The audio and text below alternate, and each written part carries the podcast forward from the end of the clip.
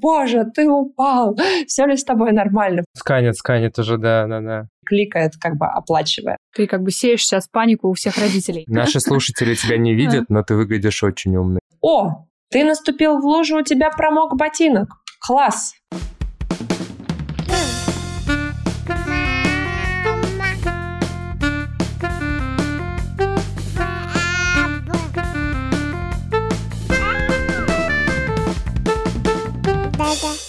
Всем привет! Это подкаст «Твоя очередь». И это уже третий эпизод сезона «Мы уже не малышня». Меня зовут Оля Тарандовская. А я Леша Тарандовский. И у нас есть сын Макс, ему уже два года и пять месяцев, и я все чаще ловлю себя, что парню, походу, скоро нужно поступать в универ, устраиваться на работу, и нам уже сейчас надо начинать готовиться ты как бы сеешь сейчас панику у всех родителей. Но я сегодня действительно хотела с тобой поговорить про развитие, про образовательную стратегию, про то, как э, подготовить ребенка, собственно, да, к школе, к универу и к работе. А почему? Потому что я недавно прошла очень классный образовательный курс по стратегии ребенка. А ты ничего не проходил. Ну и расскажи, чему ты там научилась? Ну вот в двух словах ключевые какие вещи стоит как бы запомнить? Главная мысль, наверное, этого курса, которую я для себя как бы определила, да, это то, что вот с года до четырех, по крайней мере, все занятия — это какая-то игровая форма. То есть, да, здесь не нужно ждать, что ребенок там сядет за стол и будет часами заниматься, да это и не нужно. Второе, что я для себя вынесла, это то, что действительно очень много родители могут дать сами, и нашу роль здесь сложно недооценить, переоценить. В общем, наша роль очень-очень в развитии ребенка важна. А третье это то, что нужно действительно стараться дать гармоничное развитие и развить разные навыки, да, и критическое мышление, и гибкость, и коммуникацию, потому что действительно уже есть исследования, что наши дети будут несколько раз по ходу жизни менять работу, и то, что те профессии, на которых они будут работать, они еще не изобретены даже. Поэтому для нас очень важно подготовить их вообще к любому исходу. Наши слушатели тебя не видят, но ты выглядишь очень умный. Общем, я-то курс прослушала, а ты как бы нет, но тебе очень повезло. Я договорилась с автором, собственно, этого курса, с Полиной Мальцевой, чтобы она хоть немножечко тоже тебя просветила и рассказала нашим слушателям о своем очень классном подходе. Пару слов о Полине. Она руководила созданием очень классной школы Летова. У нее четыре высших образования и классная бизнес-карьера. Я думаю, что нас ждет очень интересный диалог. Кстати, если вы хотите не только нас слушать, но и смотреть, подписывайтесь на мой телеграм-канал «Мама без драмы». Там много наших фото, видео, подборки книг, игрушки и много всякого live -контента.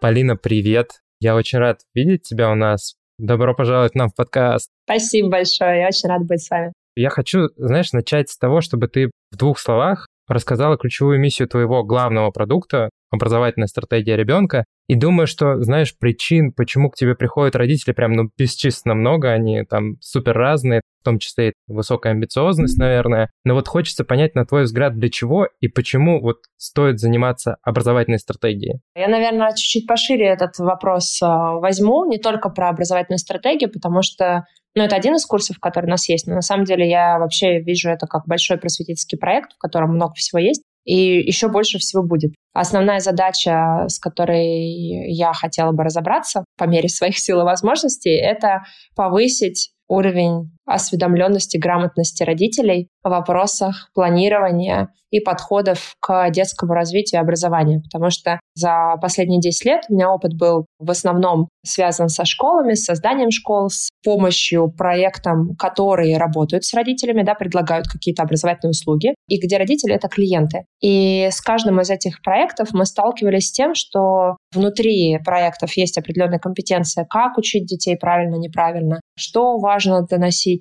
э, родителям, что бы мы как образованцы хотели от детей добиться. Вот есть в образовании вот этот известный треугольник э, ребенок, учитель и родитель. И вот э, как-то в русскоязычном пространстве родители из этого процесса выключены, из этого треугольника. Не потому, что они не хотят, хотя многие в образовании, инсайдерской информации, считают, что родители не хотят, не так э, спрашивают, не то требуют и так далее. А я имею как бы принципиально другую позицию. Мне кажется, все они хотят, все они так спрашивают и требуют, потому что, ну, в конце концов, они понимают свою ответственность, и вот эта тревога за то, что ты растишь ребенка, у тебя там нет шанса ошибиться. И отсюда как раз э, вот эти все дополнительные вопросы, дополнительные требования, они во многом обусловлены экстра интересом и желанием разобраться И единственная причина, почему, возможно, этот контакт э, там правильно не налажен до сих пор, у родителя не хватает э, базовой информации, понимания, а что спрашивать, а какие действительно важные аспекты образования, а что не важно. И это все, к сожалению, вызвано тоже не тем, что родитель какой-то там глупый или не понимающий, а тем, что просто инфополе таково, что этой информации нет.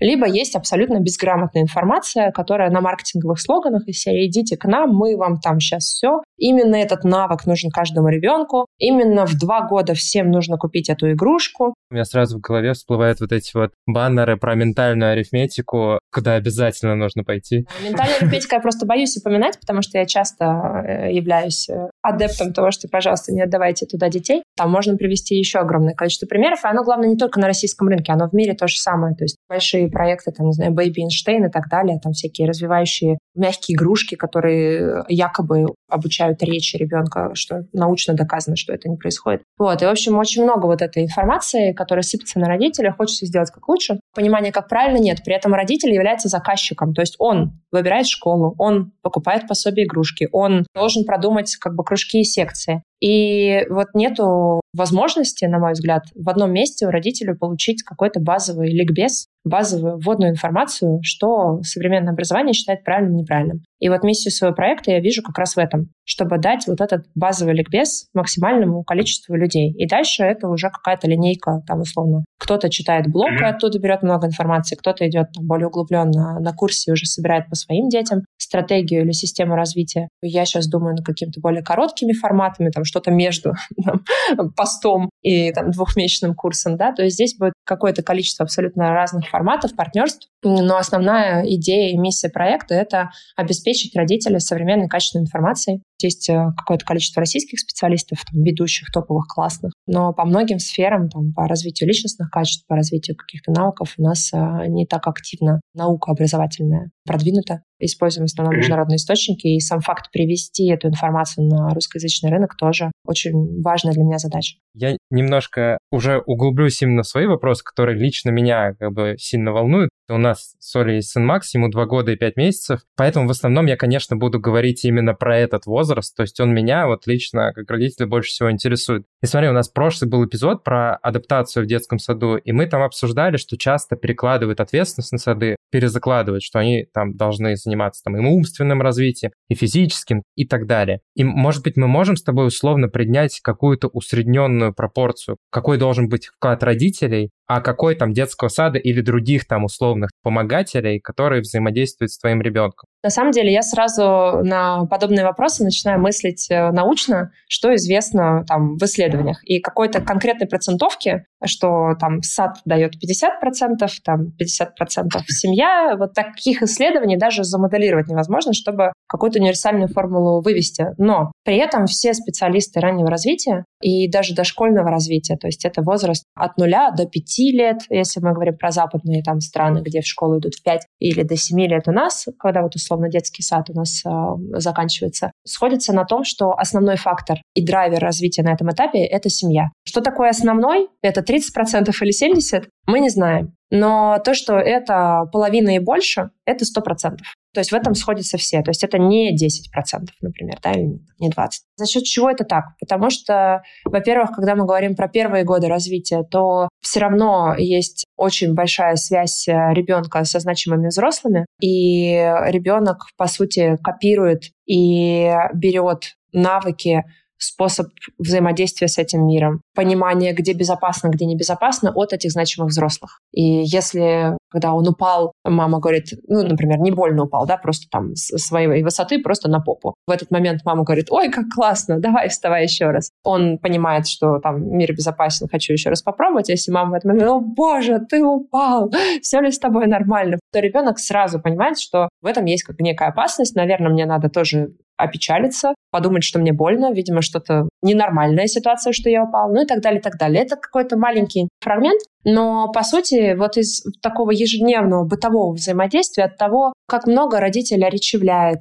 всего вокруг э, ребенка, что с ним происходит, что он видит и так далее, это очень сильно влияет там, на речевое развитие. Насколько физическое развитие ребенка происходит в норме, это влияет, э, зависит от того, посадили ли ребенка э, в манеж и ограничили его там в первый год жизни в физическом развитии, либо дали ему свободу. любознательность, которая тоже формируется, как качество, оно формируется с рождения, и оно только глушится с возрастом, потому что дети в раннем возрасте как раз развиваются за счет любознательности. И здесь, опять же, поставили мы везде заглушки или дали ребенку возможность исследования яркого сенсорного опыта и так далее. Влияние взрослых вот в таком повседневном бытовом плане, значимых взрослых, оно огромно. И да, сверху, конечно, чем старше ребенок, когда мы уже говорим о трехлетке, о четырехлетке, да, мы уже начинаем проходить цифры, мы начинаем проходить буквы, потихонечку осваиваем чтение, потихонечку там узнаем какие-то факты об окружающем мире, читаем энциклопедии. И это можно аутсорсить на сад, да, и на профессионалов. На профессионалов логично аутсорсить, например, иностранный язык. Скажем так, я всем родителям говорю, что иностранный английский язык нужен каждому ребенку, да, это можно не понимать. Это аутсорсится, да, то есть если у вас не билингвальная семья, где тебе легко самому английский ребенку дать, то, скорее всего, это ты отдашь кому-то еще. Там чтение, изучение букв счета тоже можно кому-то отдать. Но навыки, личностные качества, социально-эмоциональная сфера и большое количество именно таких стартовых пониманий, заход на знание, заход на речь, который потом будет русским языком, читательской грамотностью, литературой и так далее, заход на математику, которая в раннем развитии просто мышление когнитивное. Это все дает семья. Поэтому здесь, э, к сожалению, нельзя придумать образовательного формата, который заменит родителя. Мне кажется, зачастую есть там определенная ловушка, что ты можешь найти какой угодно сад, тебе там напишут все, что угодно, ты будешь там за него платить условно. Это может тебе давать ложное ощущение, что на этом как бы твоя роль заканчивается. И дальше тебе делать ничего не нужно. И вот я хочу подчеркнуть, что это не так, и как будто наоборот, вовлечение даже должно быть только больше. Поэтому здесь, ну, роль родителей, конечно, очень сильно важна. Я вообще сторонник того, чтобы снижать родительский стресс, а не увеличивать его. Поэтому давай я все-таки уточню, чтобы мы пришли к выводу, который снизит родительскую тревожность. Сначала обобщить, что не только с садом такая история. Очень многие родители крайне удивляются, когда я рассказываю, что ни одна школа не закроет больше, чем 50, ну 70% это просто от силы тех образовательных результатов, которые нужно дать ребенку. И я могу ну, с определенной долей уверенности об этом говорить, потому что я-то и, собственно, ну, как бы и причастна к созданию таких школ, которые пытаются закрыть максимум. Ну, как бы есть определенные ограничения. Мы не находимся с детьми 24 на 7. Начнем с этого. А в раннем возрасте мы вообще не могли влиять на то, что с ними происходило. Родитель понимает, что это всегда вот этот треугольник, образовательная организация, ребенок и родитель, и никак нельзя полностью там закрыть 100% ни садом, ни школой. Но при этом было бы хорошо, если ребенок проводит где-то еще, не знаю, 50% своего дня, то он получает 50% того, что надо получать. Вот это, мне кажется, справедливое как бы ожидание, потому что есть такие сады, есть такие школы, которые больше похожи на присмотр и уход. И тогда, конечно, у родителя может добавиться стресса, когда он понимает, что ребенок приходит домой в 6, в саду не происходило ничего, возможно, даже физического развития не происходило, да дай бог, он гулял и активно бегал, хотя бы эта часть закрыта, да, но осталось еще 80%, которая была не закрыта, а у него есть 2 часа до сна. И родитель тоже работает на какой-то работе и не собирается вторую работу, там, воспитатель детского сада на себя брать, да. То есть ему тоже надо отдыхать и как бы адекватно проводить по вечерам время. И вот это, мне кажется, какое-то важное осознание, что мы всегда собираем пазл, где школа или сад — это часть этого пазла, которая должна быть примерно пропорциональна времени, которое ребенок там проводит. Твоем курсе ты говоришь о шести ключевых навыках ребенка. Это коммуникация, критическое и креативное мышление, самостоятельность, умение учиться и командная работа. Я решил выбрать два навыка, наиболее важные прям для меня сейчас. Это коммуникация, критическое мышление. И вот я хочу понять, что мы, как родители, можем делать самостоятельно, чтобы эти навыки развить? Давай, наверное, все-таки чуть-чуть предыстории для тех, кто не погружен в тот контекст, в который погружен ты. Есть такое понимание, как образовательная модель. То есть то, что в образовании различные специалисты или исследовательские центры считают, надо дать детям за время их обучения, там, условно, к 18 годам, к 25 годам, для того, чтобы они успешно могли реализоваться в современном мире, добиться любых высот, э, идти за своими целями, мечтами и быть счастливыми. И есть исследования счастья, есть исследования рынка рабочей силы, есть исследования лучших предпринимателей, лучших работодателей, огромное количество. Вот они все являются источниками информации для вот этих исследований образовательных моделей. И навыки — это одна из составляющих, просто для контекста. То есть есть знания, есть личностные качества, социально-эмоциональная сфера и навыки. И тех навыков, которые во всем мире считаются ключевыми для того, чтобы дать детям, их действительно шесть. Четыре из них — это такая классика, они даже называются 4К. Коммуникация, критическое мышление, креативное мышление и командное взаимодействие. И к ним недавно начали добавлять два, которые современном мире особенно актуально, это самостоятельность, навык самостоятельности и навык умения учиться, потому что мы явно будем это делать много раз в течение жизни, меняя профессии, меняя сферу деятельности и так далее. Теперь, если говорить про два из вот этих шести навыков, да, то есть мы еще сужаемся, то здесь э, важно понимать, что когда мы говорим про э, навыки для будущего или качество и знания для будущего, то есть любой из вот этих элементов образовательной модели, мы говорим про некую протяжку по возрасту от самых примитивных версий этого навыка, который у ребенка формируется, например, в год и в два, до достаточно продвинутых, которым ребенок уже может похвастаться там, в 15-18. Поэтому мне просто хочется показать всю широту для родителя, который нас будет слушать. Да? Например, критическое мышление. Вот один из двух, который ты задал. Критическое мышление у ребенка два года, оно даже еще не выглядит как критическое мышление, потому что у него определенные области мозга еще не созрели для полноценного анализа, оценки информации и построения логических выводов, если говорить определением, что это такое навык. Но мы можем ребенку начать делать первые заходы на мыслительные операции. И мы можем уже говорить о том, что есть критерии, по которым мы выбираем овощи в магазине. Вот смотри, этот помидор спелый, а этот не спелый. Почему? Этот красный, а этот еще не дозрел. Почему? Вот смотри, он растет на ветке, можно видео показать, можно летом на дачу поехать. Вот так это происходит. И такой информации вокруг ребенка огромное количество. Он на самом деле в возрасте там двух-трех лет, он сам ее впитывает как губка абсолютно. Но здесь для введения в навык критического мышления, для такого протокритического мышления, задача родителя — рационализировать его реальный опыт.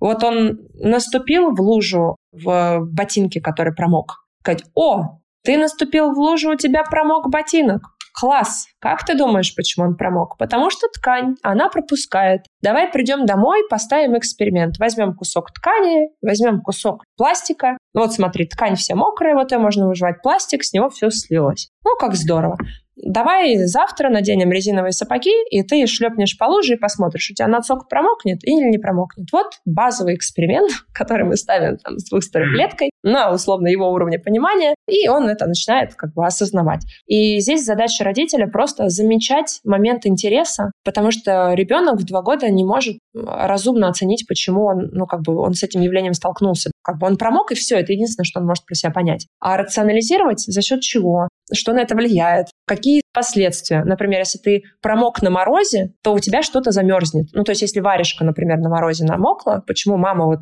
ой, пошли домой. Ребенок-то не понимает, это мама понимает. И если мама в этот момент ребенку не объяснит, не даст ему почувствовать это. Вот смотри, не промокшая варежка, вот смотри, промокшая. Чувствуешь то, что у тебя правая рука холоднее, чем левая? Ага, это потому что вода холодит. Для двухлетки этого более чем. То есть понятно, что он там не, не поймет какую-то более продвинутую физику, и не надо. Но вот такие рационализации просто окружающего мира ребенка будут прекрасным заходом на мыслительный процесс. В 3, в 4, в 5 это уже можно обсуждать. Прям, а почему вот как вот этот возраст почемучки, который начинается с трех лет, и который у многих детей современных сейчас не наступает на самом деле. Почему не наступает? Потому что нет привычки критически оценивать, что со мной происходит. Меня никто не обращал на это внимания, да, и я вот прохожу мимо. То есть, ну, со мной это случается, ну и какая разница? Вот. А если обращать внимание, то, скорее всего, возраст почемучки в том или ином виде будет. Даже если ребенок сам активно не спрашивает, почему. То есть это родитель может ему помогать. А как ты думаешь, почему вот это произошло? К чему это приведет? А вот если мы сейчас сюда пойдем, то успеем на автобус? Не успеем?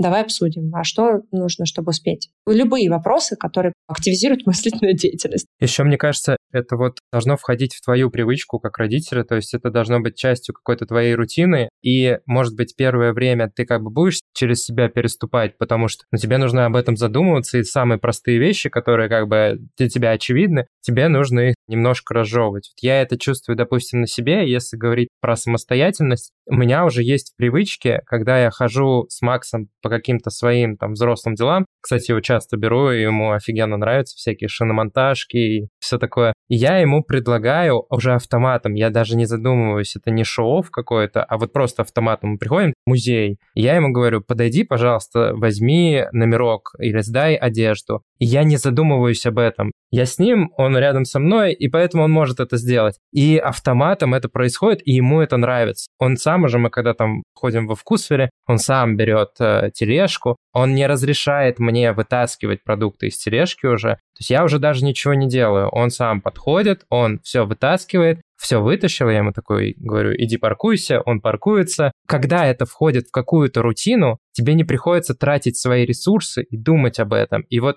нужно вначале сделать какое-то усилие, чтобы потом получить прям, ну, реально огромный эффект на этом. Спасибо за такую иллюстрацию. Это один из выводов, да, который ключевой. Одно — это надо понимать, что входит там в навыки, да, чтобы понимать, что развивать, какого типа вопросы задавать. А другое — это просто определенная тренировка и привычка замечать возможности. И это приходит только с опытом. Здесь нет rocket science, квантовой механики, теории ядерного взрыва и так далее. То есть это достаточно простая на родительском уровне наука, которой просто можно абсолютно там каждому овладеть. И э, возвращаясь вот к твоему чудесному примеру с, с покупками, и вот для всех родителей, которые нас слушают, следующий чудесный этап уже в два с половиной — это самому сканировать. Вообще мира обожала. Ну, то есть... Он сканит, сканит уже, да, да, да кликает, как бы оплачивая, или картой. Уже вся цепочка пищевая ребенку освоена. Если возвращаться там к, к большой идее, то вообще как формируются навыки? А родительский навык, вот о котором ты говорил, это ничем не отличается от навыка критического мышления, который мы пытаемся развить у ребенка. Это тоже навык. Вообще, что такое навык? Автоматизированное умение. То есть это когда мы что-то научаемся делать, и мы настолько хорошо уже начинаем, столько раз уже это попробовали сделать, и у нас получилось, и что мы это уже довели до автоматизма, и мы перестаем затрачивать нашу операционную память, ну, то есть такую рабочую память, да, которая вот где мы действительно вот, в момент времени мы задумываемся, какую руку мы сейчас подняли, а что, какое слово мы сейчас говорим, да, и мы просто уже это на автомате выдаем, потому что у нас это в мозге, ну, как бы очень отстроенная такая большая система нейронных связей, которая на автомате уже вся активизируется. Вот что происходит. И э, как бы я всегда здесь привожу аналогию с навыком вождения, который, ну, очевидно, там для каждого взрослого понятен. Когда мы в первый раз думаем, там крутить руль, куда смотреть глазами, там, куда еще педали надо ногами, еще там, если ручная коробка передач, это все одновременно надо держать в голове, а через год мы уже включаем музыку, кайфуем, у нас руки, вот как бы руль идет, и мизинчиком так, оп, и уже сразу поворотник. Повернули, сразу голова пошла там направо-налево. Ну, то есть мы уже не думаем, это уже просто встроенный совокупность действий, автоматизированная абсолютно, которая с нами происходит. И вот с навыком родительства то же самое. И приходит он только с опытом. И с навыком критического мышления у ребенка или любого другого навыка, самостоятельности, да, который ты сейчас пример. Он только так формируется. Ты можешь сколько угодно в теории рассказывать, как водить машину, но пока ты не сделаешь налет там, из 100-200 часов, вождение и вот автоматизирование глаз, рука, нога, ты его не освоишь. И то же самое в самостоятельности. Помимо этой теории, главное, чтобы ребенок просто тупо делал, тупо отвечал на вопросы, тупо задумывался. Если навык коммуникации, вот второй, который ты говоришь, то он просто должен коммуницировать. Очень легко все. Как отрабатывать навык коммуникации? Коммуницировать. Разговаривать с ребенком. Да, но за ним на самом деле э, очень много глубины, потому что коммуникация разная. И это вот к вопросу как раз, когда родитель понимает, как выглядит развитый навык коммуникации у дошкольника, у ребенка начальной школы, у подростка, он и начинает видеть эти возможности. Потому что коммуникация как навык, он состоит из огромного количества отдельных разных умений. Например, умение доносить свою мысль в корректной, там, устной, например, форме. Вот я сейчас его отрабатываю. Ребенок трех лет его отрабатывает на том как бы, уровне, на котором может. Ему надо дать возможность сказать. Не бежать вперед, угадывая, что он хочет сказать, и поправляя его сразу. Надо помогать ему развивать речь. Это может быть такой же навык у подростка, когда он готовится к публичному выступлению, там, и ему надо за 15 минут какой-то короткий формат что-то сказать. Это тоже будет часть работы с этим поднавыком. А есть, например, часть навыка коммуникации, которая относится к навыку переговоров, умению договариваться. И опять-таки у пятилеток он будет выглядеть на своем уровне. И если родитель знает, что это тоже часть навыка коммуникации, которую важно ребенку дать. Звучит-то логично, да, просто надо задумываться, что ли, об этом. Каждый родитель, который нас слушает, я думаю, понимает, что да, ну, логично же, надо давать. Но если вот я сейчас вот вам заикарила, навык переговоров, подумайте там для ребенка вашего возраста, где вы можете дать ему его проявить. У вас сразу появится идея. Просто за счет того, что вы начали замечать красные машины на улице, да, вот замечать как бы эту возможность этого навыка.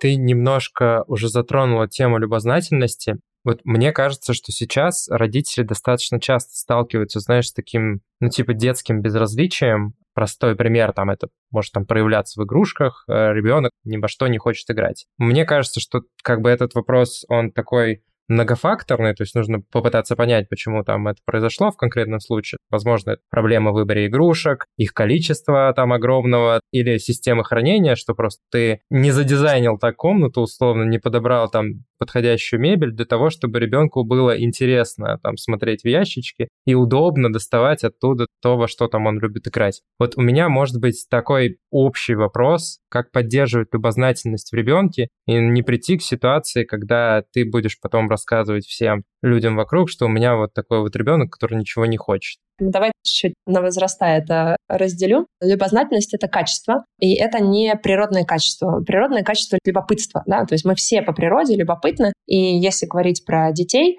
они драйвятся любопытством и исследованием этого мира, и вообще на этом базируется весь первый этап их развития, там, предметно-манипулятивная фаза, да, то есть если мы говорим про вот такую классику теории детского развития, то первый постулат, что ребенок за счет любопытства начинает исследовать этот мир, познает свойства предметов, познает возможности с ними манипулировать. Потом, после трех лет, познает социальный мир, возможность разнообразия социальных контактов, ну и так далее, и так далее. То есть это движущая сила любого ребенка изначально. Если мы говорим уже о качестве, которое формируется, что такое качество? Это привычка действовать определенным образом. Если говорить о привычке действовать определенным образом применительно к любознательности, это что означает? Это означает, что когда ребенок сталкивается с какой-то новой информацией, с новым явлением, с новым окружением, чем угодно, у него есть привычка исследовать это дальше а не проходить мимо. У взрослого человека то же самое. Говорят, любознательный человек. Это означает, он вечером попал в компанию друзей. Один из друзей вдруг оказался режиссером, он к режиссерской профессии ничего не имеет общего. И, боже, открылся новый мир, я задам ему 100 вопросов, мне так интересно. Может быть, потом он мне посоветует какое-нибудь YouTube-видео на 30 минут, я его вечером посмотрю. Человек любознателен. Это качество. Поэтому, я думаю, теперь понятно, как бы, что такое качество. Если теперь говорить именно вот разводить вот это природное любопытство от любознательности, которое мы формируем, формируем, то наша задача, чтобы одно перетекло в другое. Природный позыв ребенка, который и так ему свойственен и есть, которого у него очень много, по сути, надо не заглушить, а сделать регулярной привычкой, уже осознанной, потому что природное любопытство угасает, потому что оно чем дальше, тем меньше начинает драйвить наше развитие на следующих возрастных этапах. Но мы можем к этому моменту начинать у ребенка формировать уже, ну, как бы искусственно потребность и привычку интересоваться чем-то и показывать как бы радость и дофамин, который ребенок от этого получает. Если теперь говорить о, там, о том, что можно делать, то на раннем этапе это скорее не мешать, стимулировать, помогать исследовать этот мир, показывать его разнообразие. Радость от этой привычки начинается когда? Когда ты начинаешь копать, в этот момент радости мало. Но когда ты докопался до чего-то, что вау, ух ты, вот в этот момент дофаминовый цикл включается и говорит, о, хочу еще, а мне привычка-то вообще это нравится, потому что в конце там то тут клад, то тут клад нашел. А потом у тебя еще начинает это все связываться там между различными явлениями, которые ты исследуешь, и как бы еще интереснее мир становится и так далее. У ребенка надо просто давать ему возможности углубляться, в тот вот первичный интерес, который вы замечаете у него. Вот, если мы говорим про детей постарше, которым там условно ничего не хочется в 5, в 6, в 7, то, как правило, это дети, у которых взрослые не встречают их в формате, который свойственен их возрасту, потому что дошкольники мотивируются игровым процессом. И это просто надо понимать. Они созданы для того, чтобы играть. Это их встроенная функция, которая приводит на данном этапе их развития к развитию мозга и всех других процессов. И поэтому, если мы убираем у ребенка игру, ему естественным образом становится неинтересно в этом процессе. Если мы сажаем четырехлетку за парту, за пособие и за отработку одинаковых заданий, ему такое не может понравиться по определению, и он будет здесь прав.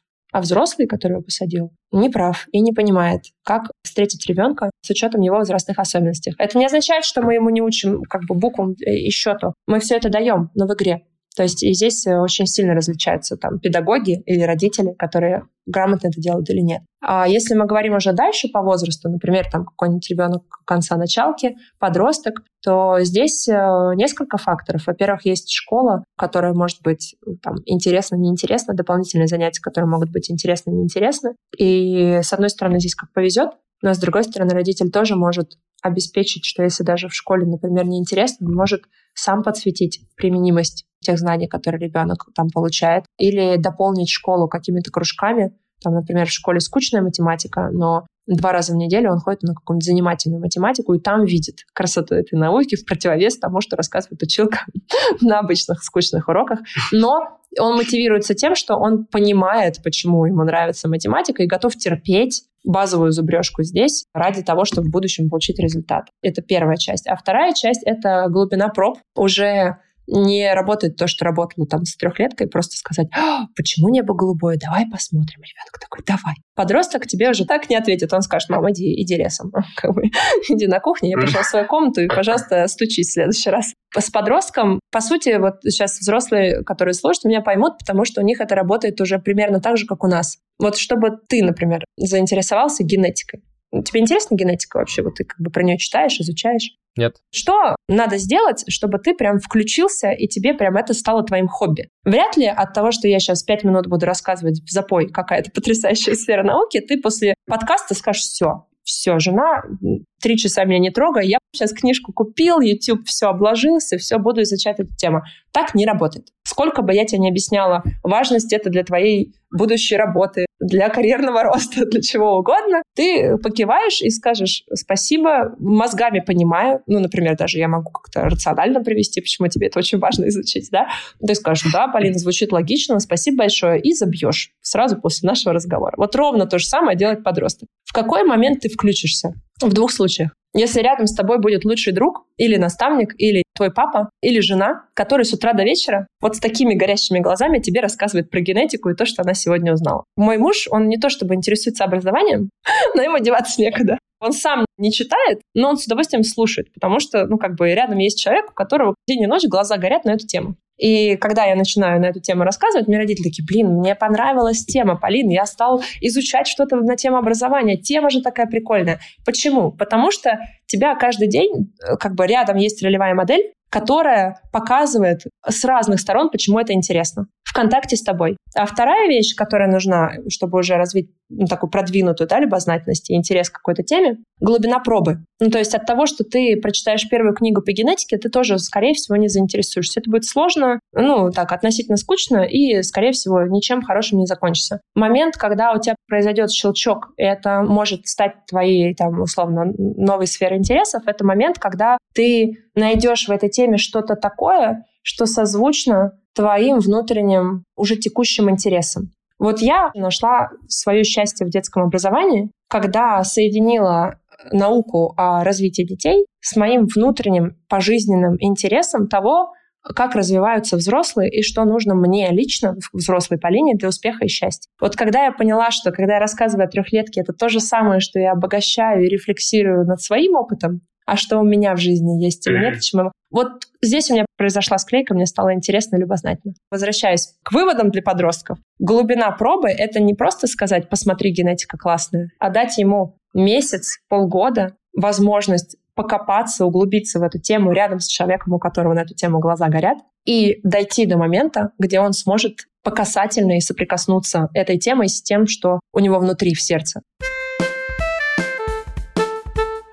Ну вот мы с тобой поговорили про навыки. Часто, мне кажется, у родителей, которые, ну, гонятся за их там подтягиванием, вводят там по миллиарду дополнительных там секций, возможно, там тешут будущими победами своих детей, суперамбициозностью, они тем самым, ну, скорее всего, перегружают ребенка. И вот вопрос у меня простой, такой очень прикладной. Как, как бы, с одной стороны, следить за тем, как твой ребенок развивается и закрывает там, допустим, какие-то дыры, которые ты видишь, но его не перегрузить, и вот каких ключевых правил нужно придерживаться. У меня мой праздный интерес — это 2-3 года, 4 там до начальной школы. Вот давай мы на этом возрасте сфокусируемся и попробуем как бы ответить. Если фокусироваться на дошкольниках, то первое, на что мы обращаем внимание, это на развитие нервной системы и базовые физиологические процессы. В норме у ребенка должно быть достаточное количество сна и достаточное количество свободного времени. Если мы еще говорим про дошкольника, то третье — это достаточное количество свободной ролевой игры. Когда он играет со сверстниками, когда он играет один. Со сном есть международные нормативы и их просто важно соблюдать. Они всегда в интервалах, и здесь только родитель может понять, где на этом интервале находится его конкретный ребенок эмпирически. По нижней границе интервала, там, условно, он спит у меня 11 часов в день, Он уставший, у него вечером истерики, он гипервозбудим, и я его не могу уложить, а спит 13, как подменили, идеально и хорошо ведет и так далее. Понятно, что это не в каждый момент времени можно отследить, меняется норма по часам, помноженная на возрастные детские кризисы, но в целом, как бы, грамотный родитель — это первая информация, которую точно нужно происследовать и следить и оценивать состояние своего ребенка. Как понять, что ребенок, скорее всего, не досыпает? По вечерам истерики на ровном месте, плач, э, нестабильное эмоциональное состояние. Это э, какие-то физические всплески, когда он начинает бегать, прыгать, как сумасшедший. Организм не заходит в покой, он заходит вот на этот новый цикл, потому что у него там часы все перепутаны. Тем более, если он просыпается по ночам. То есть это вся история, скорее всего, это неправильная настройка нервной системы. Да? То есть она прежде всего фонит из-за неправильного количества и распорядка дня, да, то есть здесь мы тоже не забываем, и общего количества часов, которые ребенок должен спать. Сверху этого у нас есть другие физиологические процессы, про которые я говорила, это там типа свободное время, свободная ролевая игра. Туда же можно добавить физическое развитие. То есть если мы говорим про норму по нагрузке, то у дошкольника должно быть 2 часа активной физической нагрузки в день. Активная физическая нагрузка не означает спортивное занятие. Это просто момент, когда ребенок бегает, прыгает и активно куда-то шагает, лазит. То есть сюда входят все перемены в детском саду, когда они там колесом ходят по, по детской площадке. Сюда входит время, что вы с ним идете до детского сада. Сюда входит время, что вы из комнаты дошли до ванны и обратно. Ну, то есть вот совокупно это надо посчитать. Но, как правило, вот такой бытовой активности это где-то, ну, если ее так начать считать, это будет где-то на час времени. Значит, второй час надо догуливать. Дети, они совершенный механизм. Его надо видеть. Он устроен по законам природы и как бы по понятным законам природы. Вот. И в этом плане, если просто замечать момент, когда ребенок хочет побежать, надо с ним побежать или надо его грузануть 15 минут, остановиться на площадке и дать ему как бы это выплеснуть. И третья история — это вот это вот свободное время между занятиями. У дошкольников она не так регламентирована, потому что ну, занятий как таковых еще нет на самом деле, не должно быть. То есть вот так, чтобы ты тихо, смирно сидел 45 минут, молчал и слушал учителя. У дошкольников это ненормально, если они так 45 минут в статике сидят. В норме у него концентрация минут 5-10, потом должна быть смена деятельности, потом где-то им надо встать, попрыгать. При этом занятие может длиться 45 минут и даже час, просто оно все вот в смене деятельности, в игре, в движухе, в большом количестве физической какой-то нагрузки и так далее. Правильные занятия. И в этом плане не совсем корректно, наверное, говорить о свободном времени между занятиями, да, то есть это такая же скорее школьная уже норма, что должно быть минимум полчаса между всеми занятиями, абсолютно пустого времени. Это не считается время на логистику. То есть, если вы везете ребенка из одной секции в другую, это не абсолютно свободное время. Абсолютно свободное время — это когда он полчаса может ковырять палкой в земле на скамейке или э, сидеть и делать, что хочет в своей комнате. Вот это как бы свободное время хотя бы, хотя бы минимально соблюдать вот это. То есть, ну, фактически это такая гибкая структура, которой ты сам просто должен осознанно управлять и постоянно критически, когда ты что-то там изменяешь, смотреть на результат и понимать, правильно ты все сделал или стоит что-то там скорректировать. Да, да, просто очень внимательно к проявлениям у ребенка. Я как относительно эффективный, ну как мне кажется, менеджер в своей работе пользуюсь там определенными инструментами планирования, работаю по гугловской системе целеполагания и так далее. Вот у меня, знаешь, какой вопрос? Вот возможно вот эту бизнес-логику перенести на ребенка и вот какими инструментами планирования развития можно пользоваться, какие ты можешь порекомендовать, чем удобно вот отслеживать вот этот вот прогресс или какие-то проблемы? Есть э, два вида оцифровки. Если мы говорим о раннем развитии с года до четырех, до трех, до пяти, то во многих странах есть прям перечни навыков по полугодиям, по трехмесячным этапам, mm-hmm. которые должен освоить ребенок. Это всегда периоды. Есть э, протяжка. Вот он освоил это, значит, следующий этап будет такой. После этого вот такой и так далее. То есть это э, с детьми раннего возраста такое можно сделать, потому что они по примерно одинаковым физиологическим там, процессам развиваются, да, и не сильно влияет еще детский сад, э, ходит ли они на фигурное катание или нет. Ну, то есть каждый ребенок около года примерно встает. А вот как бы сказать, что в пять лет все точно делают двойной пируэт на коньках, да, точно ну, да, нет, да, кто-то да, а кто-то нет, кто пошел там на бокс. До трех, до четырех лет примерно универсальная шкала существует. А дальше есть, э, как я говорила, вот такие возрастные этапы, с одной стороны, а с другой стороны набор знаний и навыков, которые ребенку нужно дать, которые как раз протянуты по этим этапам. И я как раз вот это назвала образовательной стратегией, И мне именно поэтому близко это слово, потому что это ровно аналогия с бизнесом. Когда у каждой компании есть своя стратегия, которая ведет их к какой-то цели, которую они сформулировали. И у всех компаний абсолютно разные стратегии. Если прочитать там стратегию Nike и стратегии, там, не знаю, Tesla, это абсолютно разные стратегии. Но они все имеют раздел маркетинг, продажи, HR, финансы, compliance, повестка э, ESG, ну и так далее. Ну и, соответственно, вот эти все вещи есть в стратегиях каждой компании. Дальше они уже сами решают, что там, но структура едина. И вот мне кажется, в образовании очень здорово, если родитель дойдет до понимания того, что структура развития ребенка, она едина. Каждому ребенку нужна математическая грамотность, каждому ребенку нужна читательская грамотность, каждому ребенку нужен навык коммуникации, критического мышления, любознательность, адаптивность, упорство и дальше по списку. И да, как я это даю ребенку, уже очень вариативно, но структуру мы выдерживаем. То есть мы убеждаемся, как родитель, наша ответственность, на мой взгляд, вот по аналогии с бизнесом, основная ответственность родителя — это убедиться, что все направления развития закрыты, нет пробелов, да, мы не упустили каких-то фундаментальных вещей, мы более-менее как бы везде у нас что-то схвачено, да, ребенок по всем по ним как-то развивается. Да, да. Мы примерно понимаем, до какого уровня он должен развиться на каждом этапе тоже, чтобы не упустить. И мы организуем его опыт, находим ему опции, подбираем школы, сады, что-то делаем дома правильно, чтобы у него был этот опыт и возможности как бы системно развиваться по всем направлениям. Ну, а вот по твоему опыту, вот именно какая должна быть форма? То есть, условно, там, мы составляем эту стратегию и формируем из этой стратегии какой-то чек-лист, по которому мы проходим какие-то там red флаги, реперные точки и так далее, и вешаем его на холодильник. Я понимаю, что у каждого своя форма, да, чем ему удобнее пользоваться. Но вот на твой взгляд, что самое рабочее? Простая табличка, где, условно, каждая строчка — это область развития, отдельный навык, отдельное качество, там, отдельная область знаний. Каждая колонка — это вид деятельности, где он это может проявить. Ну, такой типичный из серии. Если ребенок ходит в школу, то одна колонка будет школа, вторая — доп. образование, третья — развитие в семье. Ну, такая базовая да, структура. И на такую первую прикидку надо просто убедиться, что каждый из элементов развития закрывается где-то из этих трех. Что-то закрывает школа, что-то, значит, я отдаю в кружок, что-то я там э, дома делаю и так далее. А дальше уже, если в это углубляться, то, по сути, я уже даже эту табличку не рисую, она у меня в голове э, с мирой есть. Здесь важно понимать, что этот документ, он не mm-hmm. тот, который вешается на холодильник на следующие там 15 лет. Он вешается на холодильник, может быть, его даже не надо вешать. Ты просто переструктурировал, дополнил секциями, поставил себе как родителю несколько приоритетов, и на полгода по нему живешь. Mm-hmm он просто пересматривается где-то раз в полгода в год. То есть это скорее так же, как примерно в компаниях происходит, это какая-то условно регулярная стратегическая сессия, на которой ты просто пересобираешься в голове, что будет происходить с твоим ребенком в ближайшее время. Не то, что там каждый день ее там достаешь из кармана и такой, так, а сегодня все ли окей, а ты просто стараешься как бы структурировать все это в голове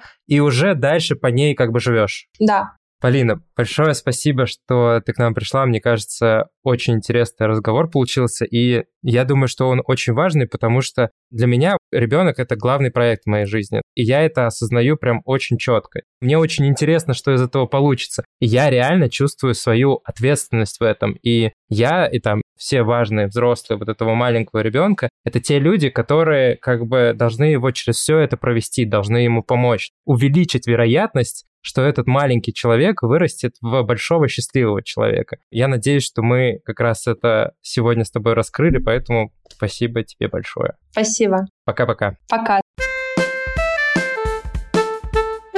Это был подкаст «О родительстве. Твоя очередь». Спасибо большое, что послушали наш третий эпизод четвертого сезона. Вау, вы уже так много нас слушаете. Да, надеюсь, что наше интервью с Полиной кому-то поможет сделать своих детей чуточку счастливее, а себя немножко успокоить. Пишите нам отзывы в Apple подкастах, ставьте лайки в Яндекс Музыке, подписывайтесь на мой телеграм «Мама без драмы» и пишите, о чем еще вы бы хотели послушать в следующих эпизодах. Пока-пока! Пока-пока! Да-да.